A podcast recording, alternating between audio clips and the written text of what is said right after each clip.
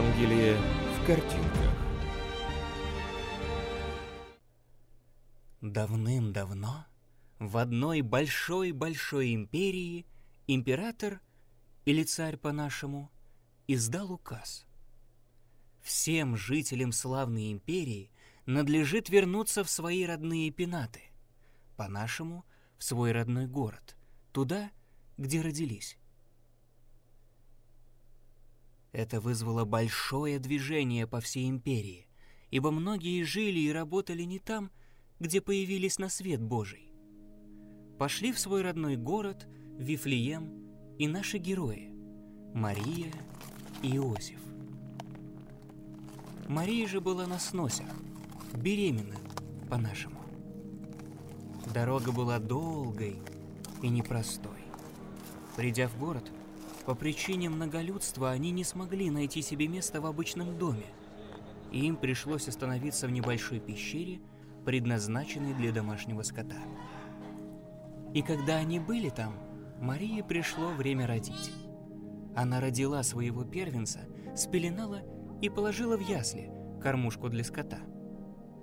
В ту ночь на поле, что было неподалеку, несколько местных пастухов стерегли своих овец – и вдруг ангел Господень явился им и сказал, «Не бойтесь, я пришел сообщить вам весть, которая принесет великую радость всему народу. Сегодня в городе Давида родился ваш Спаситель, Христос Господь. Вот вам знак. Вы найдете младенца, которого спеленали и положили в кормушке». Пастухи, увидев ангела, испугались и пришли в изумление. Но на этом все не закончилось. Вдруг рядом с ангелом предстало небесное воинство, восхвалявшее Бога. «Слава Богу в вышних небесах! Мир на земле людям, которых Он полюбил!» Несмотря на страх и изумление, пастухи поспешили в город и нашли там Марию и младенца, лежащего в яслях. Увидев младенца, они рассказали о нем все, что им поведали ангелы. Все, кто слышал, дивились рассказу пастухов. А Мария хранила услышанное в своем сердце и постоянно думала об этом.